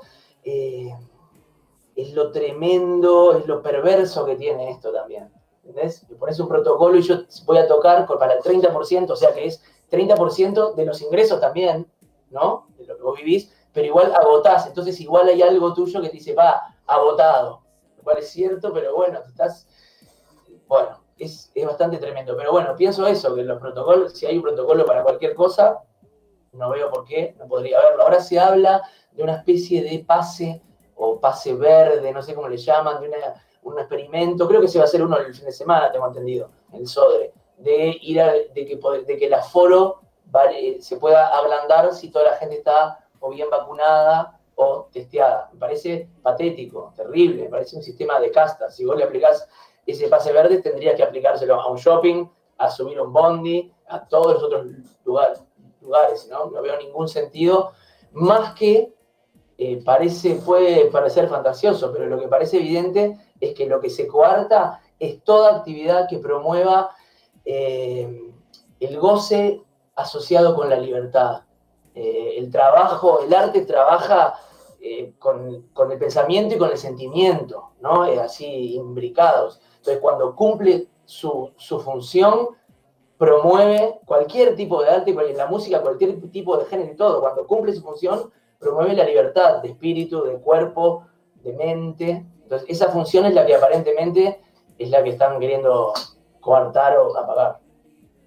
Está buenísimo el comentario. Vos sabés que, eh, de, hecho, el otro día en la marcha de Uruguay es Música, varios de tus colegas y de gente que trabaja en, el entorno hablaba de esto del pase verde, destacando la, condición que tiene de, si se genera un tipo de personas que pueden eh, acceder a espectáculos por una, por una vacuna que fue determinada, quién se la puede dar a través del gobierno, es directamente una discriminación gubernamental y es como una suerte de de demencia. Me quedo pensando en tus colegas y, y cambiando ya un poco el tema para dejar la pandemia atrás, que suficiente tenemos eh, cada día, Todos los días. todos los días, todo el tiempo, y me quedo pensando en, en- en- en la música y en vos y en tu consumo musical. Vos escuchás música nacional, me imagino, capaz que no, pero calculo que sí. Eh, ¿Quién está haciendo cosas que vos estés escuchando últimamente? ¿Qué, qué- si nos tuvieras que recomendar gente para escuchar ahora, gente que esté haciendo música ahora, ¿qué Bueno. te está llamando la atención? Dale, bueno, escucho muy, mucha música, tengo un programa, un podcast de radio también musical, entonces eso también me hace ejercitar esa, esa melomanía. Que se transmite ahora el fin de semana, ¿no? Sí, sí, sale, está en el, en el Instagram mío, está la data, están en un Mixcloud, eh, se van Ahí. subiendo los, los programas, hago un par al mes, me encanta. Paso música desde que salió, antes de que yo, como es, naciera, hasta cosas de ahora. Cosas de ahora interesantes acá, particularmente, para mí hay un montón. Por ejemplo, escuché el disco nuevo de, de Toto Yulele, que sale ahora nomás, creo. Precioso, divino, letra, conversando con él hace dos martes. bueno, divino, le- Hondura y, y simpleza al mismo tiempo. Eh, me gusta mucho Paul Higgs, en otro lado más extrovertido y súper prolífico. Sacó un disco el año pasado que se llama Astucia, que es como un, eh, una sobredosis de, de ideas y, y de posibilidades. Eh, me gusta el trap mucho, me parece fascinante, fascinante como signo de, de los tiempos de ahora. Eh, entonces, eh, por ejemplo, es un trapero uruguayo que la rompe. También es muy prolífico, es de eso que sacan todos los días un tema, es difícil seguirlo, pero, pero es, fascinante como mínimo. Eh, en el hip hop escuché el año pasado el disco de ABR, se llama, ¿cómo es? Sankofa, disco de rap, él es negro, entonces tiene una cosa de negritud ahí afro fuerte en las letras y todo. Buenísimo también, y la producción está buenísima también. Eh, no sé, podría seguir, pero es- esas son cosas que me, que me interesan mucho. Está buenísimo. Y cuando, cuando escuchás eh, otra música Perdón, perdón, perdón. Sí, dale, Perdón. dale. Y también los veteranos, los que son buenos, es como cada vez son mejores. Entonces siempre es interesante, siempre va a ser como mínimo buenísimo un disco nuevo de Cabrera o de Mandrake o de Hugo. Eso está buenísimo que estén ahí, tampoco hay que, hay que. Hacia ahí un poco iba con, mi siguiente pregunta, Martín, porque vos en, estos años de carrera has tenido la posibilidad de tocar con un montón de gente. ¿Te quedó alguien en el tintero de, los músicos nacionales, de la gente que anda en la vuelta, ¿tenés ganas? Ah, siempre quise tocar con y todavía no, no pude o no sucedió. te doy las dos verídicas respuestas. Especialmente en Uruguay, me parece que no, que he tocado con todo el mundo, lo cual es, una fortaleza que tiene el, músico uruguayo en general. Creo que a menos que seas muy bicho o estés en un nicho muy particular, naturalmente el devenir de la música te hace interactuar con gente de otras generaciones y de otros eh, géneros musicales. Eso pasa mucho, un rockero que se pone a cantar tango, el tanguero que le invita a la banda de reggae, el yacero improvisador que compone una canción con, la cantautora más folk. Eso se da mucho y es una fortaleza. Cuando viajas por ahí, antes cuando se podía viajar, eh, lo, veías, ¿viste? en otros lugares está todo más establecido y el que es un rockero indie solo sabe comprarse pedales y tocar ese sonido y el que es folclórico solo sabe eso y no sabe rockearla y así totalmente. Entonces Uruguay tiene una mezcla. Y por otro lado, lo que me preguntás de, de con quién me gustaría tocar, la verdadera respuesta es que con nadie, porque cuando yo pienso en alguien que admiro mucho, lo admiro sin mí. O sea, no pienso que lo admiro y que le faltaría incluirme a mí mismo ahí. De verdad lo digo. me encanta Tom Waits. Ahora, ¿me gustaría tocar con Tom Waits? No, porque me encanta, ya me encanta. Si yo estuviera ahí, lo haría lo mejor posible, pero bueno, sería un estrés y una concentración y capaz que no lo gozaría tanto como lo, como lo gozo escuchándolo. Entonces, lo que sin mí. ¿Te ha pasado con colaboraciones que has hecho con músicos? De decir, pa, eh, estoy dando lo mejor de mí, pero no tendría por qué estar acá. Porque has tocado con un montón de gente. Sí, no, no, no, no. Te, gusta siempre y la verdad es que aprendes siempre. Aprendés siempre. A mí me pasó mucho. Eh, en la década pasada se dio eh, naturalmente el que hice muchos dúos con otros artistas de otros países, de acá también, y otras generaciones. Un montón, un montón que surgía una invitación de un festival, de un productor que decía, ustedes dos, gente muy diversa. Eh, yo creo que volvés mejor músico siempre de esas situaciones, porque son situaciones en que es como un, como un, como un aikido, ¿verdad? Que vos haces. Entonces vos no, donde vos no vas y pones lo mejor de vos o todo de vos, sino que tenés que intuir y sentir qué es lo que le hace falta a ese dúo para, para funcionar, qué parte tuya. Entonces a veces es tu parte más eh, de músico instrumentista, a veces tu parte más lírica, a veces es pasar al frente y vos guiar un poquito porque el otro es más perfil bajo, a veces es bajar y ser beta o gamma y que, y que lidere el otro. Es fascinante como, como ejercicio, El, juntarse con otro a, hacer música. Eso lo hice mucho en los últimos tiempos y, y me hizo mejor músico, creo me imagino que, residuos de eso nos encontraremos en Basta de Música, ¿no? Lo sacaste el año pasado, pero hacía 10 años que no sacabas un disco y en esos 10 años justamente estuviste teniendo todas estas colaboraciones, tocando con un montón de gente de un montón de lugares y produciendo también. Bueno, está todo el laburo tuyo con, Kiko Veneno.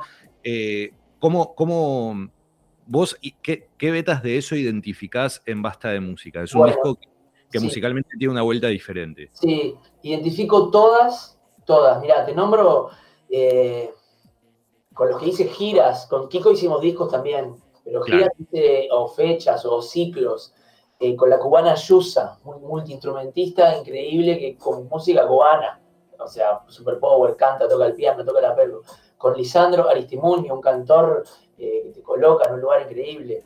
Con Julieta Venegas, que es también la reina de, de las melodías.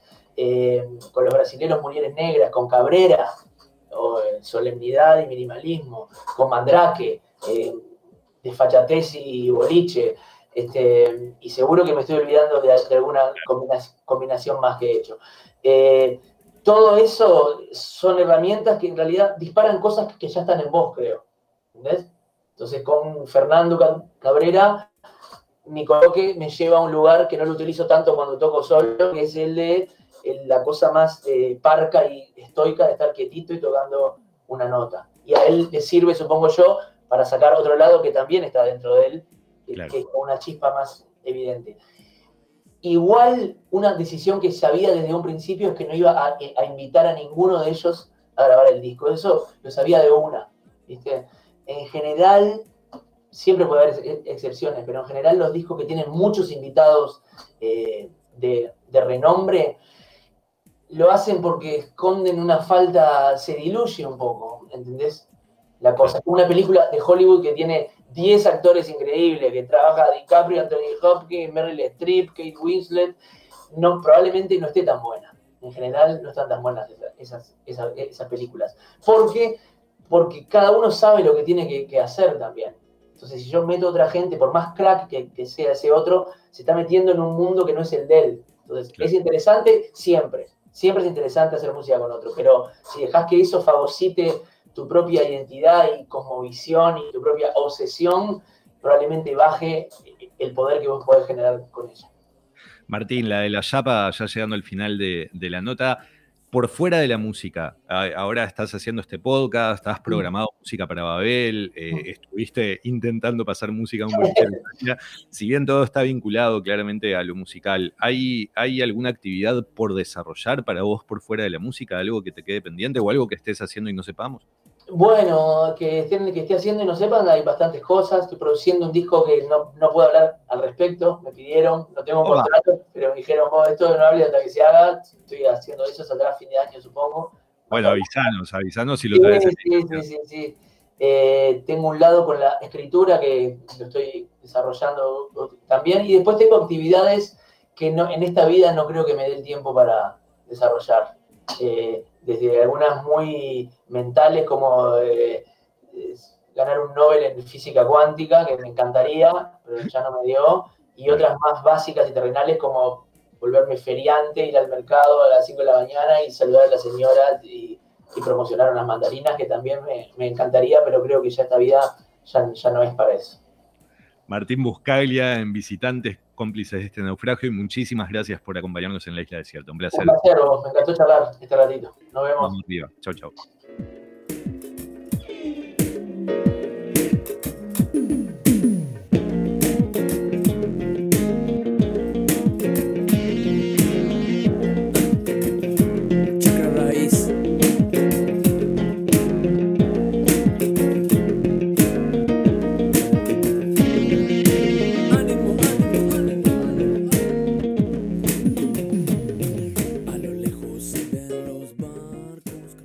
Allí estábamos escuchando Los Barcos del último disco de Martín Buscalia, basta de música. Linda charla cada vez tener Andresito con el mismísimo Martín Buscalia. Muy interesante y sin duda deja esto de no, no basta de música, sino al revés, basta de restricciones para la, para la música y para poder disfrutarla.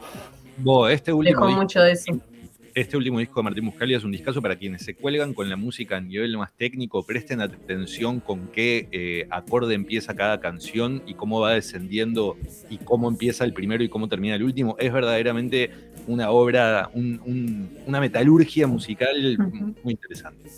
hay mensajes respecto a esto. Martín Buscaglia me encanta, muchas A, muchos sin exclamación. Gracias, Bárbara. Gracias a ti por escucharnos, oyente, oyenta. Eh, siempre, siempre. Bueno, recibimos también recomendaciones de la comunidad, ¿no? Para visitantes, ¿por qué no? Para, para puntos cardinales, ¿por qué no? Para todas las columnas. No, para escuchar nosotros y nosotras también, porque todos los días que siempre estamos intentando encontrar algo como para ver. Sí, no solo de música, decía yo, sino. No solo de música, decía yo, sino de personas ah, que les gustaría escuchar esta es, una, esta es una comunidad de la gracia de tener una radio, es que ustedes pueden decidir a quién escuchar. Díganme con quién quieren que charle. Yo charlo con el florero igual, pero díganme. A mí me, encanta. Bueno, eh, también hay gente de la comunidad que se quiere ir contigo a la playa. Ah, que vengan, que vengan a la dice, playa. Eh, un oyente dice, sorteen entre socios, please. Hay socios que tienen ganas de irse a la playa con Andresito. abrimos sorteos. ¿sí? Conmigo, ¿no? Que, que sorteamos un viaje a la playa conmigo. Es un, ¿no? Lo único que tengo es frío todo el tiempo. Bueno. Acá pregunta por otra parte, ¿cuál será el lugar que tenga en el gobierno Mercedes?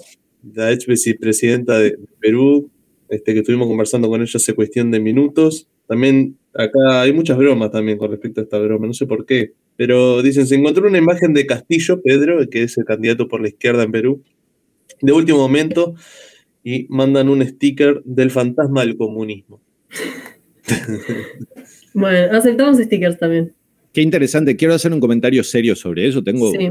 30 segundos. Qué interesante lo que son los términos izquierda y derecha y su contexto en los países, ¿no? Porque hablar de Pedro Castillo como la izquierda tiene mucho sentido en su país, pero estamos hablando de un tipo que está en contra de la agenda de derechos, en contra de la LGBT, en contra del feminismo, eh, ¿no? O sea, es uno de los loquitos que habla de, de Soros y todas estas cuestiones. Digo, de verdad, es, es, me parece que el término izquierda, en, en, el Río de la Plata al menos, ha encontrado como una actualización en lo que tiene que ver con los derechos este, y la agenda de derechos, la mencionada agenda de derechos, y en otros países eh, están las antípodas de eso, que también eso forma parte de nuestra historicidad y por supuesto las coyunturas son distintas, pero que... Y también de la historia de, la izquierda mismo, ¿no? Por supuesto, por supuesto, ni que hablar, pero qué dicotomía bravísima a la que se enfrentan las personas si se piensa en términos de izquierda en, votar a, Pedro Castillo. Bien, te agradecemos Andrés por, por tu preciosa charla y, y tu acompañarnos siempre.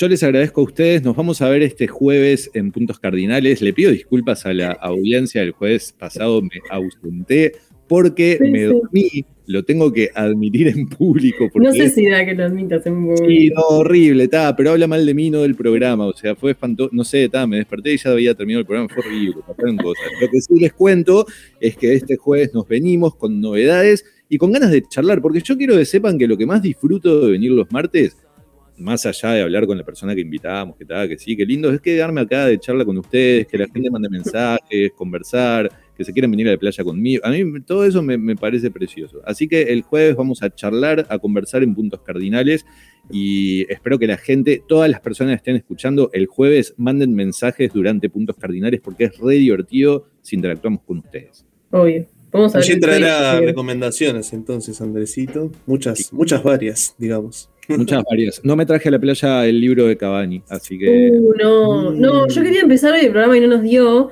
con el video que hizo ayer Cavani. me encanta, ya, ah. abrimos, ya abrimos sección Cavani acá. Eh, el video que hizo ayer Cavani para que la gente se vaya a votar, a vacunar, perdón. A votar. a votar, me quedé con las elecciones. Pero... Está perfecto. ¿Qué, bueno. qué, polémica lanzo la votación? ¿Bigote Cavani sí, bigote Cavani no? Sí, ah, sí, sí. Sí, pero tiene, tiene, la, tiene la chivita, no es un solo bigote. Es verdad, es verdad. Solamente bigote. ¿No les parece que se viste siempre como, para ir a cazar? tiene esa, esa, ropa camuflada que siempre, y la boina y demás. Le falta el, se fue a vacunar así. El pastito en el costado de la boca, ¿viste? Sabes que cuando lo ves a Cabañi así, yo me imagino a Cabañi naciendo, ya sé que no es de Montevideo, pero quiero hacer una analogía para los oyentes montevideanos. Tipo, me lo imagino naciendo en Canelones y Jackson y vistiéndose así. ¿Me explico? No, no. No te lo crees mucho. Tipo, yo estoy a la Rural del Prado en septiembre. vestido de Rural del Es el que va a la Rural del Prado en septiembre vestido así, pero vive en Posito todo el año. Claro, el agro. estudiaba en el Clara Jackson Dever, yo que sé, dale, Cavani. Claro, bueno, igual no es el caso de Cavani. A mí lo que está, no me deja de sorprender que tenga que hacer un video de Cavani para incitar a que la gente se vacune. Bueno, hay, que, Porque viste que Cavani dice a, a todos nuestros jóvenes, viste que habla así, eh, a los jóvenes, porque los jóvenes que Cavani estás comiendo de la mano porque son los jóvenes los de los contagios y no sé qué. No sé si quiero recomendar que vean, si quieren el jueves profundizamos en esto, porque ya igual nos pasamos de hora, pero el Observatorio de Comportamiento Social, no sé qué, datos, esta, esta, esta cuestión que tiene eh, la diaria junto con no sé quién, está buenísimo. Sí.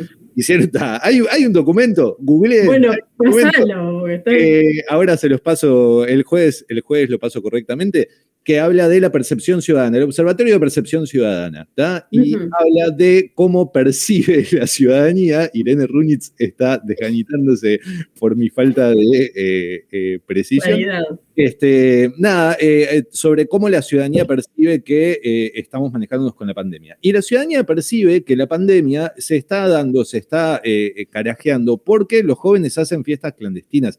Señores, no hay una fiesta clandestina hace siglos. Es la discusión que tuve toda la pandemia y a mí no me llegó ni un mensaje. O sea, yo no sé si me estoy relacionando mal con la gente de mi, de mi comunidad etaria. O... No te estás relacionando mal y eso te lo demuestra que el año pasado sí te llegó algún mensaje. No, te juro que no. Eso es lo peor. Te juro que no, ni siquiera eso.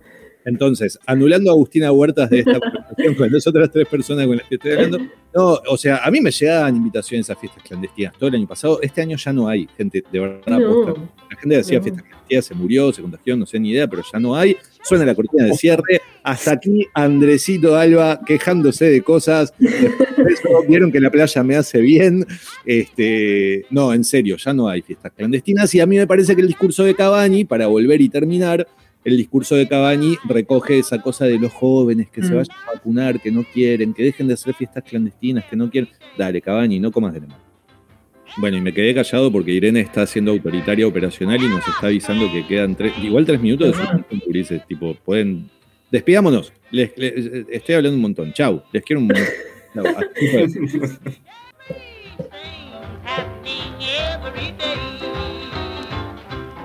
Así pasaba otro programa de la isla desierta. Será hasta mañana, miércoles, si no me estoy equivocando, ¿no? Miércoles, mañana Miércoles. 2 de junio, y con esto damos comienzo a otro mes de la isla desierta. Ya vamos tres meses de corrido, así que Opa, es verdad, sí.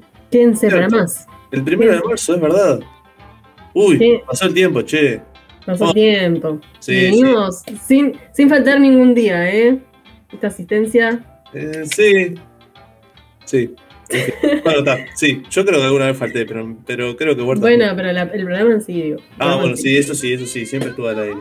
Será hasta mañana entonces a partir de las 10 de la mañana por bárbara.win. Chau, chau. Chau.